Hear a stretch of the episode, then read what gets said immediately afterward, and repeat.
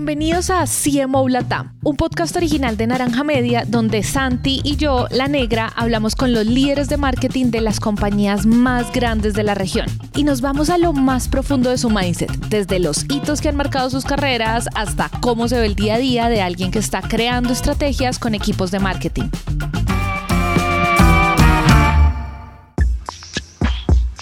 Este episodio es traído a ustedes por HubSpot.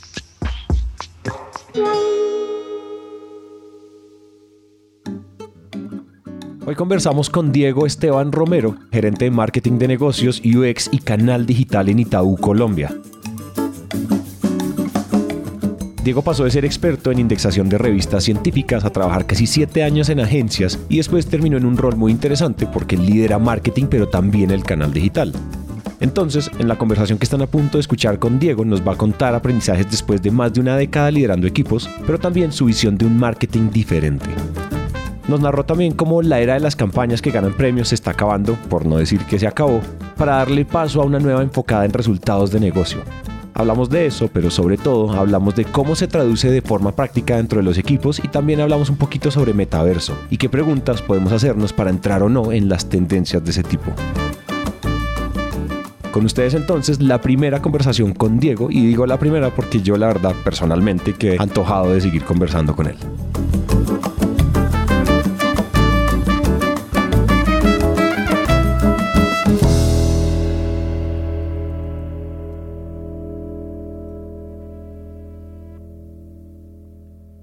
¿Cómo queremos empezar esta vez, Negrita? ¿Empezamos de manera innovadora?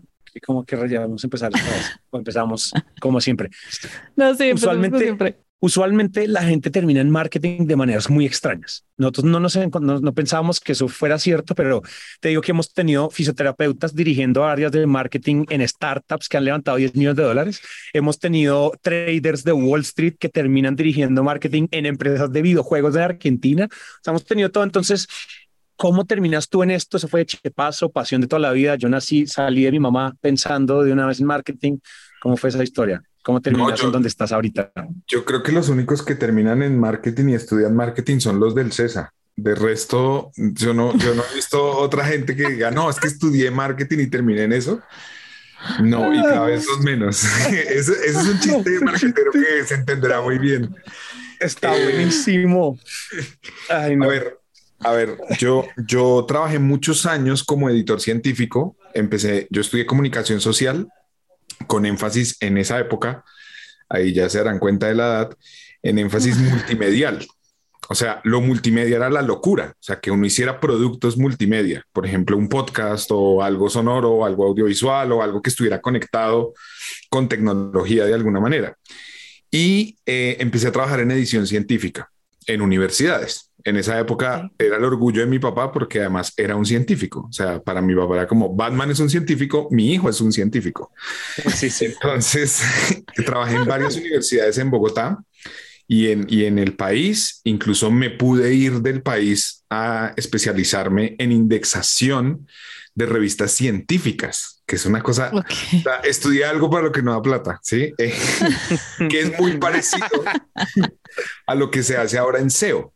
Eh, eh, la indexación de revistas ah. científicas en esa época era lo que hoy se conoce como Google Scholar o la, indexación de, artículos científicos, que es muy parecido al SEO. Y tenía proyectos digitales como por mi cuenta, como proyectos de contenido, tenía programas de radio, o sea, como que era bien curioso y duré mucho tiempo en eso. Y en un momento, mi primera aproximación al marketing es que me llama una agencia de publicidad que se llama Sancho BBDO. Sancho me llama y me dice, oiga, nosotros vemos lo que usted hace en sus proyectos y queremos que usted sea un copy. Yo era un señor de corbata en una universidad del norte de Bogotá, con pelo, ilusiones, o sea, me dijeron que yo, ¿qué hace un copy? O sea, ¿cómo así? ¿Cómo funciona la publicidad? Yo les dije, yo me voy. Obviamente las agencias tienen esto que le pagan a uno bien, ¿sí? Y yo estaba en un momento corporativo complejo en, en, la universidad, como que había estudiado un montón y como que uno no siente que avanza, como que la vida a, mitad de los 20, que uno dice, pero si ya hice todo, la vida no es sana conmigo y me dejé tentar de la publicidad. Me fui para Sancho y ahí entendí más o menos cómo funcionaba el mundo publicitario.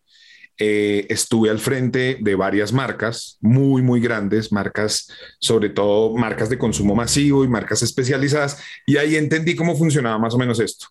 De ahí me fui a una consultora, de ahí me fui a otra agencia, en esa agencia pues escalé hasta ser director de operaciones en esa agencia, y ahí me llama el Banco Itaú, que es donde estoy actualmente. Digamos que la transición entre entre la publicidad y el mercadeo es que el uno es el que hace todo lo que el de mercadeo se imagina. Ahora, esa, esa brecha cada vez está como menos... Em, como menos lejana, como que antes era como que el de mercadeo le mandaba a hacer a la agencia de publicidad y ahora pues el, el mercadeo muchas veces y muchas marcas tienen sus propias agencias tienen sus propios productores de contenido y creo que eso fue lo que le llamó la atención a Itaú. También tengo un doble rol porque también manejo proyectos digitales en el banco. Eh, entonces, así terminé. Esa es la historia. Corta, corta. yo, quiero, yo quiero preguntar. dale, dale.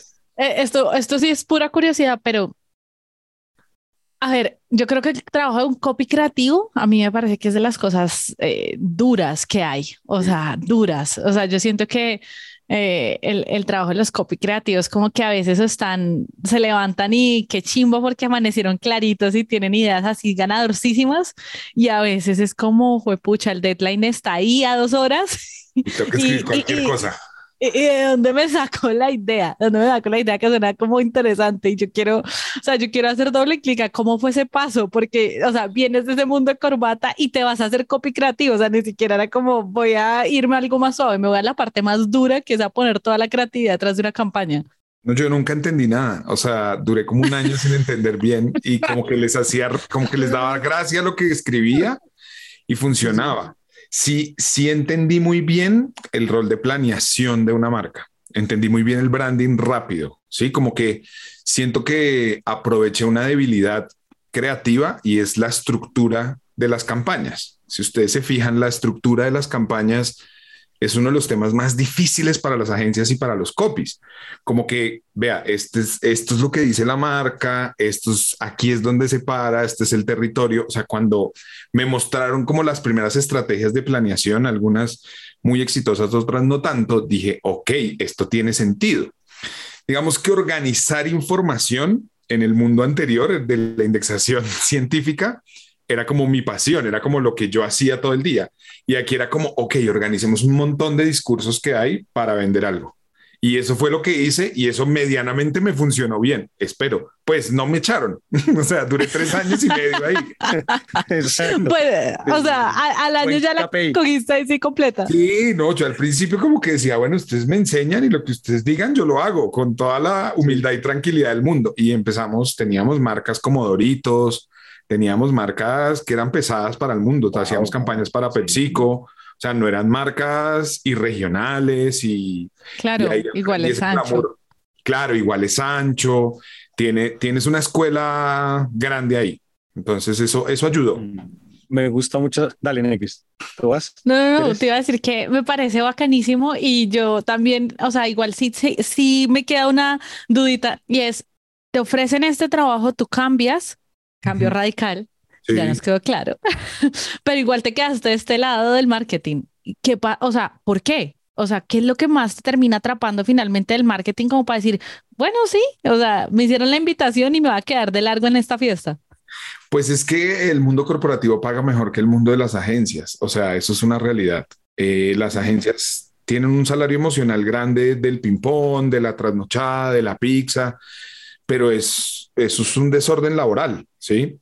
Yo que he conocido como otras agencias en el mundo que tienen unos horarios normales, con, pues, o sea, hasta las 5, hasta las 6, que no tienen como este halo de, de uy, somos re locos y somos reagencia, eh, pues eso me cuesta, la verdad. Yo soy papá, tengo un hijo, eh, me gusta pasar tiempo con él, me gusta a las 5 hacer otras cosas, si voy a jugar play, voy a jugar play. Y creo que el desorden de agencia, por más creatividad que, que uno tenga, pues, pues no, no, no es sano. Para mí, en, en su momento no fue sano. Ahora, de alguna manera, creo que mm, el paso al, al, mundo del marketing, que llamémoslo un poco más corporativo, también va de la mano de la tecnología. Creo que hacer experiencia en tecnología, yo trabajé en BML Guayanar, lo que era Guayanar antes y luego BML y BML Guayanar. Ahí hacíamos mucha tecnología y cuando uno hace tecnología, sobre todo para los gringos, aprende mucho de metodologías. Y eso también funciona mucho en el mundo del marketing. Eh, el marketing ya no es solamente sacar a medios eh, y que la agencia de medios se encargue y me traiga resultados. Es yo saco a medios y voy haciendo tuning en vivo de lo que quiero vender, de la plata que metí, de los, de los anuncios que estoy haciendo, pero también tengo que hacer tecnología. O sea, que hacer desde un landing hasta el nuevo portal público de, de mi marca, porque esa es la vitrina de hoy en día.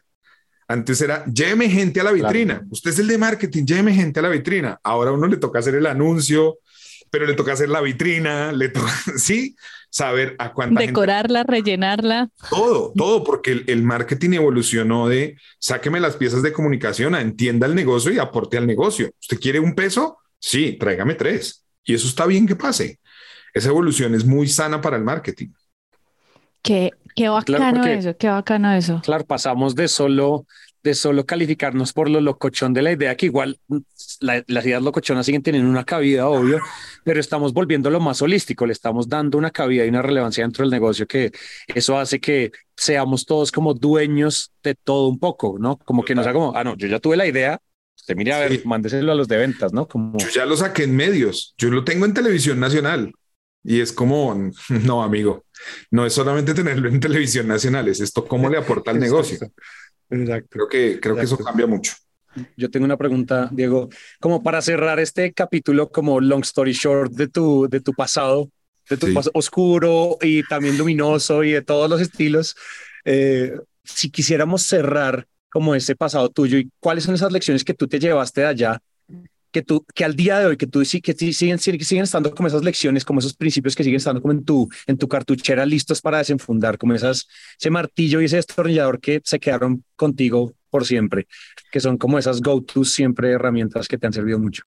Listo, yo, yo creo que mm, cualquier equipo independiente de marketing o de lo que sea, depende de las personas. Es más fácil contratar gente buena o sea, que sea de buen corazón, entendamos esto, a gente que sea ultra calificada. O sea, uno a las personas les puede enseñar y les puede enseñar lo que sea. O sea, yo soy un ejemplo claro de eso. Vengo de un mundo académico, paso a la publicidad y no quiere decir que yo estoy diciendo que sea bueno bajo ninguna razón. Creo que tengo muchos, muchos pecados, y logro después estar en otro lugar y luego logro trabajar en tecnología y logro entrar a, liderar temas de performance y tengo mi propia empresa y siempre me he rodeado de personas buenas. Esa es como mi primera máxima. O sea, no, y personas buenas en todo sentido. Y esto es importante más allá de los, pues digamos como de los principios éticos que uno tenga, personas que no, que, que uno no se sienta mal al lado de ellas, sí, como no, no sé, voy a poner un ejemplo muy, muy pendejo, pero una persona homofóbica no te deja avanzar, o sea, lo voy a decir como es y, y, creo que este es el espacio. Y, y, uno empieza a construir eso y eso ayuda. Esa es la primera. La segunda, ser sincero de lo que uno sabe y no sabe.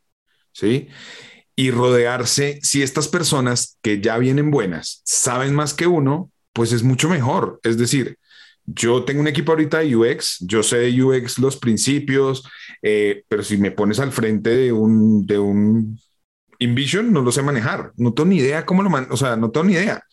Pero hay un sentido común y hay unas personas que saben por mí y que yo empodero y confío en ellas. Sí.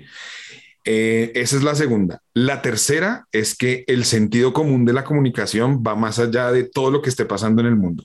Así estemos hablando ahorita de multiversos y entonces empezamos y data y antes era la data y la big data y los multiversos y tal. En cualquier momento de la historia ha existido el sentido común. Es decir, si yo voy a ofrecer o a vender un producto, lo voy a hacer con sentido común, ¿sí? La comunicación que voy a sacar tiene que ser relevante para las personas. Incluso si no voy a comunicar, sino que ya voy a entrar en el mundo de lo que llaman CX, que es el Customer Experience, pues toca hacerlo con sentido común. Si una persona ya no quiere llamar, pues que no llame, pero si una persona quiere llamar, pues también lo tengo que permitir. Creo que esas tres son como mis máximas laborales en la vida. Gente buena, gente que sepa más que yo y meterle sentido común a las cosas. O sea, no tengo que saberlo todo, pero el sentido común sí es una vaina que nos tiene que poner de acuerdo a todos. Tú ahorita, ahorita, Diego, digamos que tú me dijiste, perdón, ¿me oyen bien? Sí. Sí, sí, sí. Sí, perfecto. Em, ¿Cuál es, en este momento, cuál es o qué es eso que, bueno, digamos que no, no literalmente, pero qué es eso que te quita el sueño, que te tiene obsesionado, pues dentro de este, dentro del ecosistema temático marketero eh, UX y todo lo que de lo que tú te encargas ahorita en Itaú, ¿qué es lo que te tiene trasnochado? ¿Qué es lo que te tiene como la sangre con hervor, como que esto y lo otro y tengo que aprender de esto? ¿Dónde están los retos ahorita? ¿Qué te tiene emocionado ahorita? Dos cosas. Uno, eh, de verdad, el tema de los multiversos, ahorita lo dije chiste, pero pero yo soy súper gamer y me la paso jugando Fortnite y me la paso como metido en esto ahorita que se viene Sims y creo que el tema de los multiversos empieza, empieza a generar relevancia eh, no sé si de verdad sea como un auge o sea algo real, pero sí quiero saber más. O sea, em, ahorita tengo, por ejemplo, una novia que conocí por ahí, lo cual es bastante raro y loco. Es como, como conoces a una persona del multiverso y luego tienes una relación en tu realidad.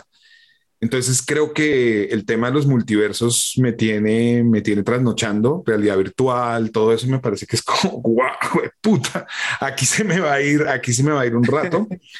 Y el otro tema que en el cual también creo que estoy obsesionado en cuanto a, o sea, no, yo duermo tranquilo. Para responder, yo duermo tranquilo, con deudas, con problemas, que, que el chino se pegó, yo duermo fresco, afortunadamente. Pero, pero que sí me tenga obsesionado a veces es que siento que las campañas o las marcas como que se están volviendo cada día más desechables, ¿sí? Y lo entiendo mucho, lo entiendo mucho porque cuando uno está haciendo performance o cuando está haciendo, digamos, eh, medios sociales en vivo, pues los anuncios tienen que cambiar muy rápido, ¿sí?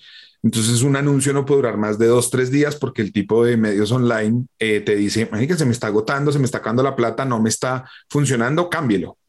Y creo que esa dinámica de cada día más desechable, no sé si es sana o no, no sé si es buena o no, pero sí lo he pensado mucho, como que hace que la marca se, se, se empiece a desdibujar, ¿sí? Como que, como que esos posicionamientos fuertes de marca que antes teníamos, en donde yo pensaba en, no sé, Kleenex como la marca de pañuelos, ahorita ya nos pasa tanto, como que una marca empieza como a jugar en una cosa y luego al año dice otra cosa y luego al año dice otra cosa y luego al año dice otra cosa.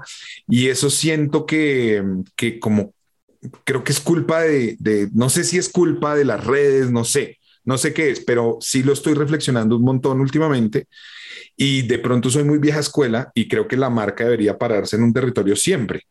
¿Cómo lo dice? Pues eso ya depende de la creatividad y lo que, de lo que digamos, de lo que pensemos desde, desde marketing, pero siento que nos estamos moviendo, o sea, mucho, creo yo. Sí, bueno, ¿sabes a mí qué me parece respecto a eso que dices? Yo creo que una cosa es, una cosa ser flexible en tu comunicación, flexible en tu delivery, pero si tú eres flexible en el territorio en el que te paras, pues eh, eso, entre eso y mercenarismo de marca. Total.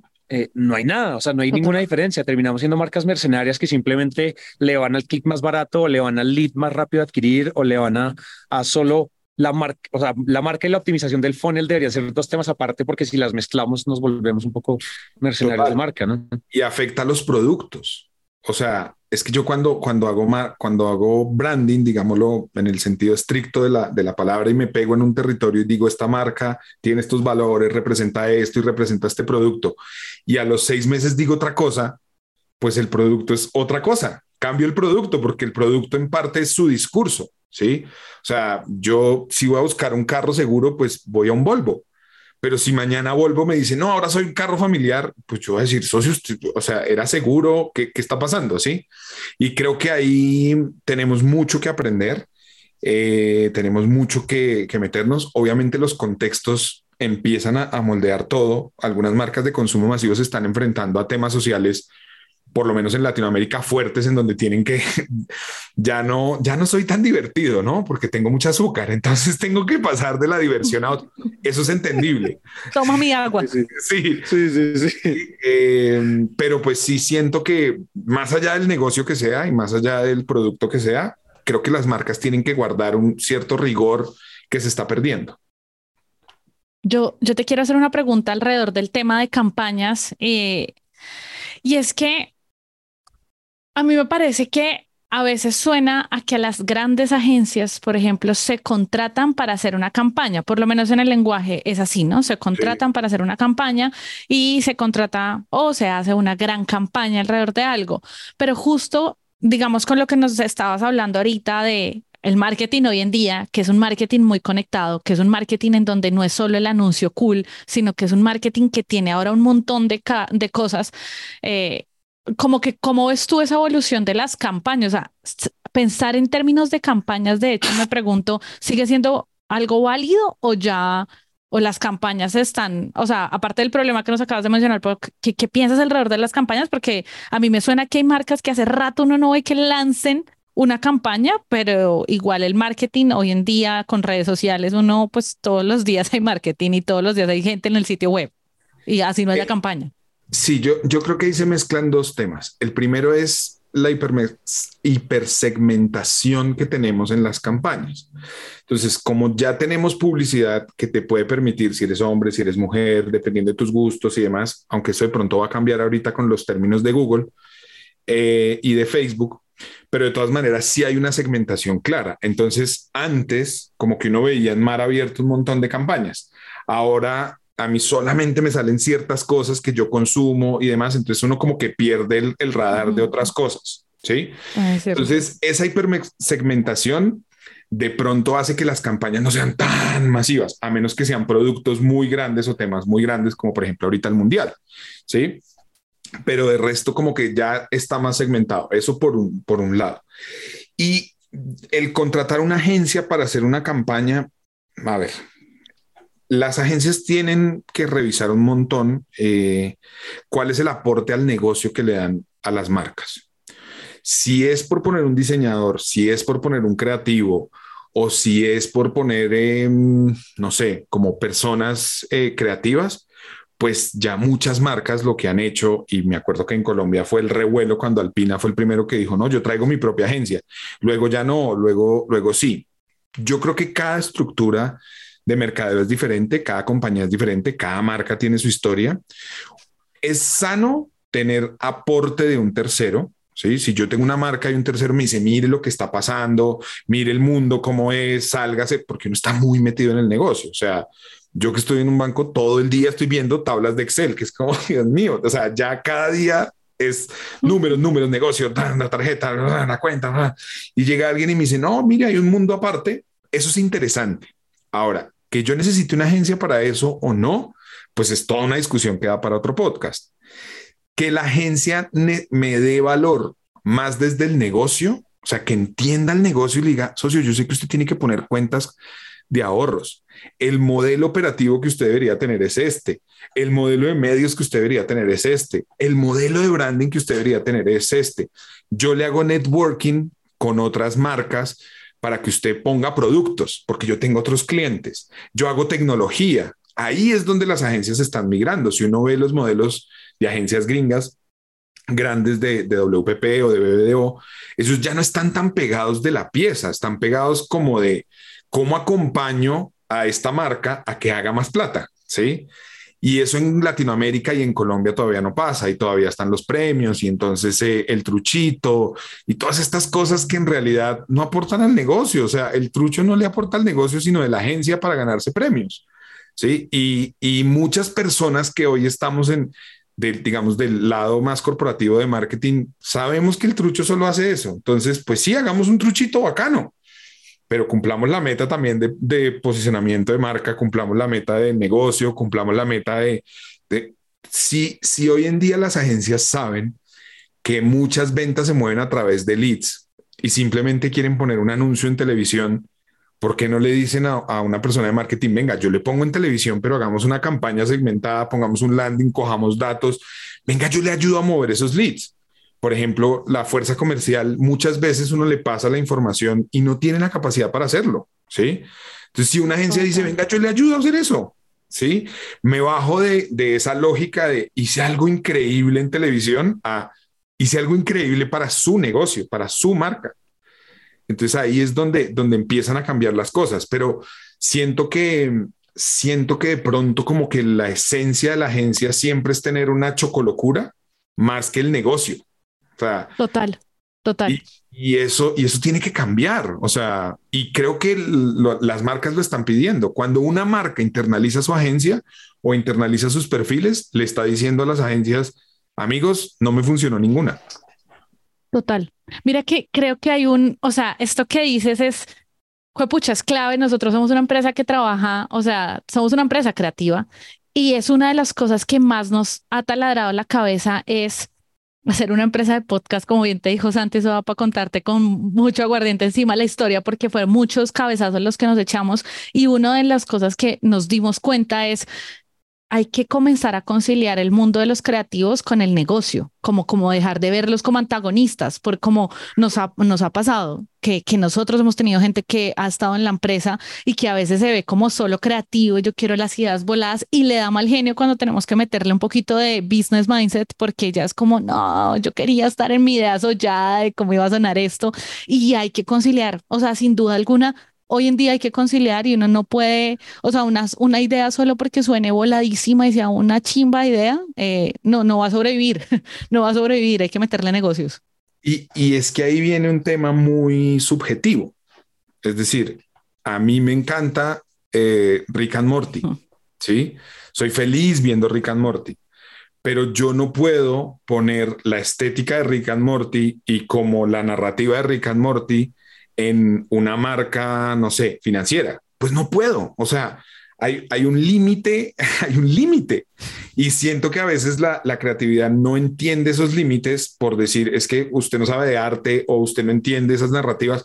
Se entienden. El tema es que hay lugares y hay momentos para todos. O sea, la gente no se levanta diciendo, oh, voy a ver los comerciales del día. No, o sea, no le interesa. La gente no quiere ver publicidad oh, qué rico hoy los comerciales. No está la cultura de los comerciales del Super Bowl. En Argentina que la gente deja los comerciales porque se va a reír, porque va a encontrar cosas chistosas. Aquí no existe eso. En Colombia es, usted va caminando por un San Andresito de la 38 y hay gente diciéndole tenis, tenis, tenis, zapatos, zapatos, zapatos, zapatos, tenis, tenis, tenis, banco, banco, banco, banco, compre, compre, compre, compre. O sea, y al ser así, es muy importante la creatividad, pero pensando en el negocio. Claro, hay pequeñas victorias que uno se puede dar. Hay victorias estéticas que uno puede hacer ya en la, en la creación de las piezas. Entonces uno dice, oiga, tirémonos esta campaña. Voy a poner un ejemplo muy cercano a, lo financiero. Las campañas de educación financiera pueden ser animadas, ¿sí? Que son regulatorias, que no tienen tanto, que yo no tengo que traer negocio, tengo que sacar. Ahí soyémonosla. Pero en las campañas grandes, si la marca ya existe y muchas veces esa, esa, mm, esa ruptura que tú mencionas es falta de entender los límites. Yo no me porto igual con los papás de mi novia que con mi novia, porque pues esa es la vida. O sea, eso es sobrevivir. y creo que y creo que los creativos todavía no como que no y me incluyo como que no entendemos esos límites.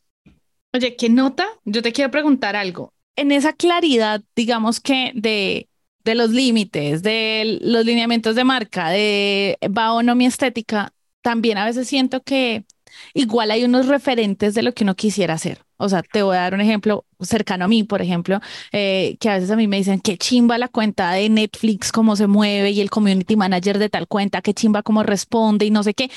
Y cuando uno incluso hace un sondeo creativo, en nuestro caso que es una empresa más pequeña, en la empresa, entonces eh, aparecen ese tipo de comentarios, ¿no? O qué chimba este podcast, cómo mueve la comunidad. Y luego a mí me pasa, porque estoy en el lado de marketing, que digo, sí, solo que es que será un podcast de sexualidad y acá me están diciendo que haga esto con el podcast de eh, ciencia. Entonces me queda un poquito difícil.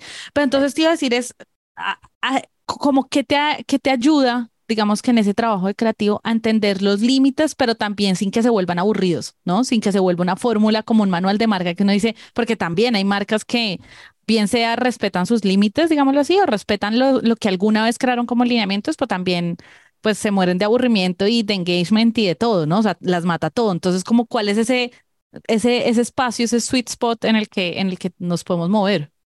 Miren, yo también hay que entender un poquito el contexto colombiano, lo que llamamos, lo que yo llamo como la, la sed de los TRPs que es eh, la bebida que tiene al famoso y que lo muestra el producto 20 veces. Eso lo odiamos todos. O sea, yo personalmente digo, Dios mío, no más, no más bebidas y no más esto, pero funciona. pero funciona, o sea, está funcionando.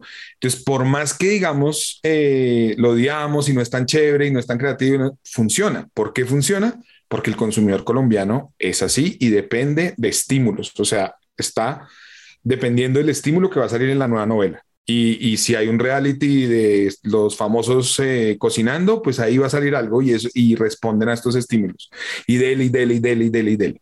Entonces, frente a eso es, es muy, muy difícil eh, y no hay que pelear, hay que entender cómo, cómo se maneja esto y cómo mi marca o mi producto también tiene una audiencia que está esperando algo.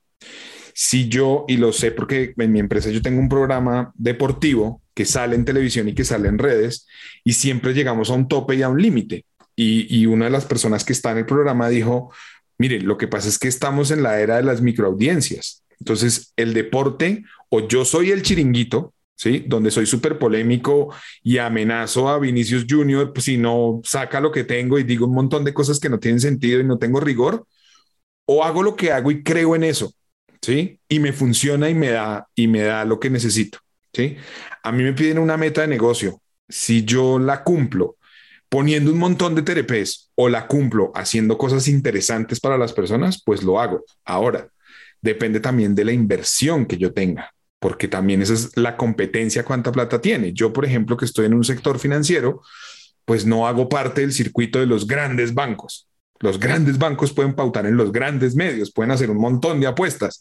Cada peso que yo tengo que poner tiene que ir súper bien analizado a dónde lo meto y a dónde más me funciona. Creo que... ¿tú con pregunta? Sí, sí, yo tenía una pregunta. No sé si esto es un cambio muy abrupto. Ustedes me dicen si seguimos hablando de estos temas o pues tú dijiste que las dos cosas que te trasnochan, no literalmente, que duermes bien, afortunadamente. Eh, sí, tienes cara que duermes bien. Cuando uno ve a alguien que duerme mal, Zoom lo castiga muy duro. Dice, ven así todo. Sí. El, eh, eh, yo te quería preguntar, desde la perspectiva de una óptica del marketing, también como la experiencia de usuario, o sea, yo también soy super gamer, ese tipo de cosas a mí también me empiezan a mí a como Ready Player One, muy pesado. Pero, pero desde, la, desde una óptica del marketing, en el, en el no tan largo plazo, no decir como, no, ya todo el mundo tiene que tener su propio metaverso, sino como, oiga, desde, desde los pinitos iniciales, ¿tú qué óptica ves con metaverso y todos estos temas, realidad virtual, realidad aumentada y todo lo que va a estar estandarizándose, no es que sea tan nuevo, sino que ya está, está, está digamos, está saltando al mainstream. Sí. ¿Qué opinas tú? ¿Cómo lo ves desde como marketero? ¿Cómo ves oportunidades ahí? Todavía no hay que dejarlo madurar. ¿Qué opinas tú por ahí? ¿O se te han ocurrido cosas raras como qué no, esto? Lo que pasa es que todo es en dólares en este momento y eso ya hace que las inversiones sean difíciles sí. por la realidad económica del país. Em, yo creo yo tengo una premisa y es que todos, a todas las personas nos gusta jugar. Más allá de que juguemos virtualmente o físicamente o con el celular, todos tenemos algo con, con, lo que jugamos. ¿Sí? Eh, podemos jugar, yo puedo decir, juguemos stop, pues todos sabemos más o menos por dónde, por dónde va. Y ahí viene el tema de la gamificación, que es un tema más de tecnología o más como cultural, que se puede ir aprovechando dentro de las marcas. Miren, cuando uno hacía las promociones, o a mí que me tocó hacer promociones con tapas que todavía existen, o promociones con tenderos, siempre estaba el tema de la competencia. Entonces, eh, el marketing sí sigue apostándole a eso, el golden ticket, gánate el premio, llégale a esto. Eh, ahora el juego es muy, sé un consumidor más inteligente, entonces compra tiquetes más baratos, llega donde quieres, pero siendo un poquito más inteligente, hackeate la vida, como que esos em, discursos empiezan a aparecer. Y cuando uno los, los une con los multiversos y con lo que está pasando, el tema de los multiversos es que uno se permite hacer cosas o disfrutar de una manera cosas que nunca se imaginó hacer. Entonces, si yo entro a Fortnite y tengo el skin de Darth Vader y estoy con cuatro amigos o con mis hermanos jugando y tengo además el tema de Dragon Ball y tengo Avatar, es como que todo lo mainstream que está pasando culturalmente y lo que me están vendiendo en el cine, tengo los, de Marvel y tengo a mi hijo, cómprate el de Thor. Hago parte de ese circuito grande por ahora. O sea, eh, los metaversos como yo los veo ahora son cosas demasiado grandes. O sea, está Disney, está Marvel, está Star Wars, están todos están ahí invirtiendo grandes cosas en juegos muy grandes. Están haciendo unas ganancias increíbles. ¿Cómo le podemos sacar provecho? Eh, esas microcompras uno las podría financiar, por ejemplo. ¿Sí? Y ahí hay una oportunidad de negocio. No todo el mundo tiene que estar ahí metido diciendo, oiga, mire, este es, esta es mi marca, este soy yo. No, si el mundo se está moviendo con microtransacciones, ¿qué hago yo para entrar a esas microtransacciones? Si el mundo está viendo personajes como Ibai, como Auronplay, que ahora son como el nuevo Pacheco y, y el nuevo J. Mario, pues entonces, ¿qué hago con ellos? Si el mundo está viendo a Jero Freixas, que este es este argentino que habla de fútbol con su esposa, pues ¿qué hago con él? O sea, y hay unos influencers que están muy metidos ya en, esos temas de, de, moda y el metaverso y demás. ¿Cómo empieza uno a ver? Creo que es la, la primera apuesta inicial. Comprarse un lote en el metaverso, comprarse, eso ya son apuestas que lo pueden hacer grandes, mm, o sea, marcas muy grandes. Ahora, hay unas estéticas que ya se están apropiando. Si uno lo piensa, la memética genera como unos universos diferentes. Hay muchas marcas que juegan a los memes y les funciona. No todas las marcas lo pueden hacer. ¿sí? Entonces creo que lo que hay que hacer con los metaversos y con toda la, con cualquier tendencia, cuando hablamos de cualquier tendencia, es ver cómo, si mi negocio está o no está para hacer eso y cómo yo le saco provecho. Si tengo que hacer una gran inversión, pues tendría que ser, eh, no sé, una gran franquicia. Y esa es la fácil pero pues no todo el mundo puede estar ahí. Total. Yo, yo te quiero preguntar algo con esto de los metaversos, de las tendencias, de todo, o sea, todas estas cosas que suenan enormes. Eh, ¿Cuál es la forma en la que, o sea, tú crees que, por ejemplo, en esto hay una forma de hacer como un mínimo producto viable, como de testear, de experimentar barato, comillas? O, o sea, como, porque yo siento que igual al final también eso es un poco lo que le pasa a las marcas, ¿no? O sea, que las cosas que suenan demasiado nuevas, pues de pronto nos gusta, pero si la inversión es demasiado alta y a veces pareciera que hay blancos y negros que hacer mínimos productos viables, pues no van a poder mostrar si eso en realidad sí funciona o no. Si, si yo quiero saber algo, tengo que invertir. O sea, hoy en día lo orgánico, lo único medianamente orgánico es TikTok y ya tiene pauta y TikTok eh, además tiene sus filtros y demás. Pero si yo quiero saber algo o yo quiero apostarle algo, tengo que invertir. Uno puede hacer lo que llaman el A-B testing y es cojo la misma plata con dos mensajes diferentes y empiezo a ver la reacción de las personas. Un ejemplo súper básico de medios. Entonces cojo un mensaje A, mensaje B, pongo la misma plata, misma segmentación, funcionó más el A. Ok, cojo el A y lo mezclo con el C y empiezo a encontrar la marca. Muchas veces experimentar no está permitido por la dinámica del negocio. Muchas veces experimentar no está bien porque es plata que se va a ir. Pero yo sí creo que hay que apostarle algo. O sea, si uno y apostarle en mercadeo es de alguna manera decir, bueno, voy a mandarme y voy a tomar una postura. También creo que históricamente el marketing no ha tomado posturas. No le gusta tomar posturas. A las marcas no les gusta mucho tomar posturas porque es malo para el negocio, ¿sí? Ahora, en un mundo como el de ahora, donde todo es una postura, todo es una opinión, pues de alguna manera esos territorios que no habíamos encontrado al principio de esta conversación podrían ir por ahí. Yo soy esta marca que tiene esta postura y esta opinión. Ah, pero eso no es masivo y hay una gente que no le gusta. Bueno, mi nicho es este y yo le voy a apostar a esto. Incluso la creación de los productos también debería ir por ahí. Cuando uno ve productos, eh, voy a ponerles un ejemplo, en, Londres hay un producto maravilloso, como hay tanta migración, al ser una colonia, una colonia, bueno, se murió la señora Isabel, em, cuando la gente llega nueva migrante a un país, no tiene cómo abrir un producto bancario, porque no tiene historial crediticio, porque no tiene nada. A alguien se le ocurrió crear un producto bancario que le presta exclusivamente a los migrantes. Cuando uno ve eso, es una marca con postura, es una marca con propósito, es una marca que el producto pensó y dijo, venga, vamos a meternos acá. ¿sí? Ahora, creo que eso es lo que, esa es la evolución del branding. Entonces, si mi postura es que yo soy una marca de educación, pues así educo yo y yo creo en esto y le apuesto a esto pero siento que también somos un poquito tibios en, en mercadeo en eso. Entonces, si ustedes ven la comunicación, o sea, ustedes ven una parrilla de comerciales o ven comunicación en, en redes sociales o en algún medio donde sea, uno al final dice, bueno, ¿esta gente qué? O sea, si uno desmembra las marcas, uno dice, bueno, ¿y este man a quién le está apuntando? ¿Qué quiere? ¿Qué quiere? ¿Qué, ¿Qué, me quiere decir? Que a veces eso también no me deja dormir, como que miro cosas y digo, pero ¿qué me quieren vender? O sea, ¿cuál es la apuesta acá? Y al no apostar, pues es claro, nos vamos safe. Al pescar en mar abierto, algo voy a pescar. Pero si no apuesto, pues no voy a pescar el, el que necesito para, el pez que necesito para seguir creciendo. Totalmente. Mira que, bueno, nos quedan cinco minutos, pero igual no me quiero ir sin hacerte esta pregunta y puede sonar random porque no estaba tan necesariamente conectada.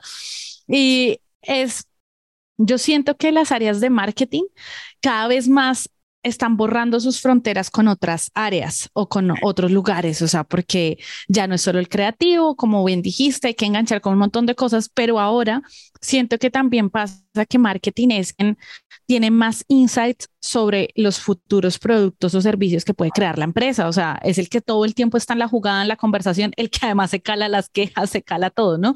Eh, entonces, ahí te quiero preguntar, no sé, ya ahora que estás en Itaú, eh, ¿Cómo ha sido ese, ese proceso? ¿Cómo ha sido esas fronteras? digamos que tanto se están metiendo ustedes como equipo de marketing a ser quienes también ayudan en la creación de nuevos productos y servicios. Y no sé, ¿qué piensas alrededor de eso? Simplemente quiero saber, como saber tu opinión alrededor de eso.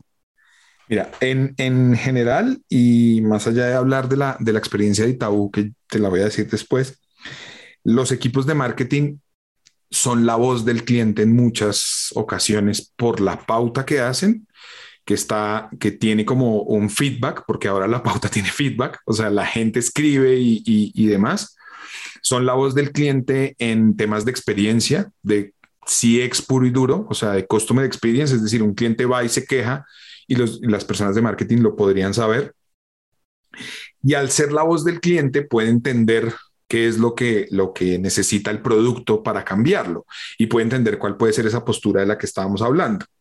Y además puede proponer hacer mejoras tecnológicas de los productos, porque es que ya no, y mejoras tecnológicas también pueden ir en el empaque, o sea, es que todo, o sea, cuando yo empecé en este mundo, como que marketing hacía las cosas que salían en medios. Ahora marketing también influye en la tecnología que el cliente tiene, en cómo llega, pero también cómo interactúa con mi marca. ¿sí? Entonces, eh, a menos que seas una, un tema de consumo muy masivo y que solamente estés en empaques, pero algún día vas a tener que hacer una promoción y vienen unos códigos y tienes que meterte en una página. O sea, ahora hay muchas interacciones, ¿sí? Marketing es quien lidera esas interacciones y eso debería generar desarrollo de producto y desarrollo de una mejor experiencia si yo tengo un servicio, porque marketing no solamente vende productos, también vende servicios. Y esa mejor experiencia va desde el UX, pero también va desde encontrar momentos clave para decirle qué y cómo a los, a los clientes o a los no clientes. En cuanto al banco, eh, precisamente yo estoy con el sombrero de digital y con el sombrero de marketing. Sorprendentemente, en el último tiempo, más en digital que en marketing por cosas de la vida. O sea, yo en este momento estoy más metido en mejoras y evoluciones digitales desde la experiencia que en marketing. Porque también hay una concepción de marketing, hace los medios y demás, pero empieza a pasar que, venga, ustedes los loquitos de UX, venga que tenemos que cambiar esto. Bueno, venga, hacemos un nuevo portal público, hagamos encuestas, hagamos testeos de usuarios, hagamos performance, empecemos a tunear. Entonces, yo creo que mi evolución, pues esto es muy desde lo que a mí me ha pasado, pues estoy como llegando mucho a la tecnología, como aterrizando allá, ¿sí?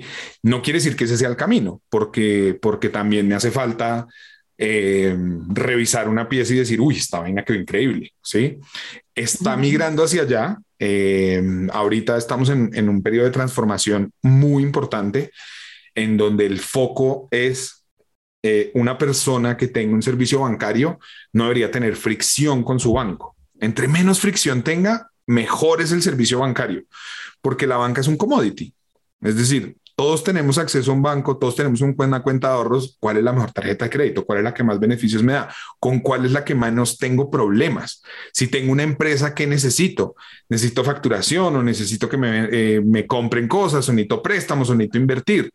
Y ahí ya es más desde la oferta de servicio del producto y desde la mejor experiencia para los clientes. Entonces, es una locura porque de científico a un man que hace tecnología es una...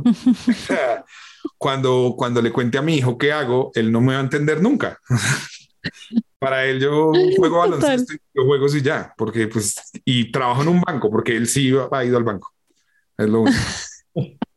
Que trabaja en las oficinas del banco. Para él el banco es una oficina todavía que presta plata. Sí, sí. una oficina. Da billetes para comprar juguetes. Sí, y no, y no hay, y solo hay que meter una tarjeta. El cajero siempre tiene. El cajero siempre tiene. Exactamente. No, papá, lo cual está en lo cierto. No. el cajero siempre tiene. La clave es qué tarjeta metes. Exactamente. Si haces, si sacas un retiro de tu cuenta de ahorros o si haces un adelante de tarjeta de crédito. Exacto. Mijito, usted no sabe lo duro que nos va a dar esta, esta retirada. Claro, así es. Diego, fantástico. Oye, muchas gracias. Muchas gracias. Gracias por el tiempo. Que, no te habrá aprendido de, ti buenas entrevistas. bueno, me alegra. Me alegra mucho que les haya gustado.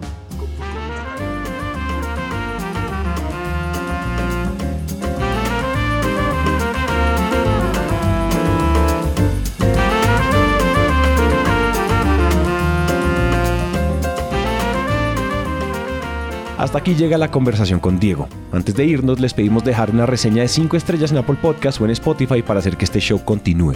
También nos pueden seguir en redes sociales como arroba naranjamediapod. La producción de este episodio fue realizada por Julián Cortés y Ana María Ochoa. El booking por Catherine Sánchez. Muchas gracias y nos vemos en la próxima semana.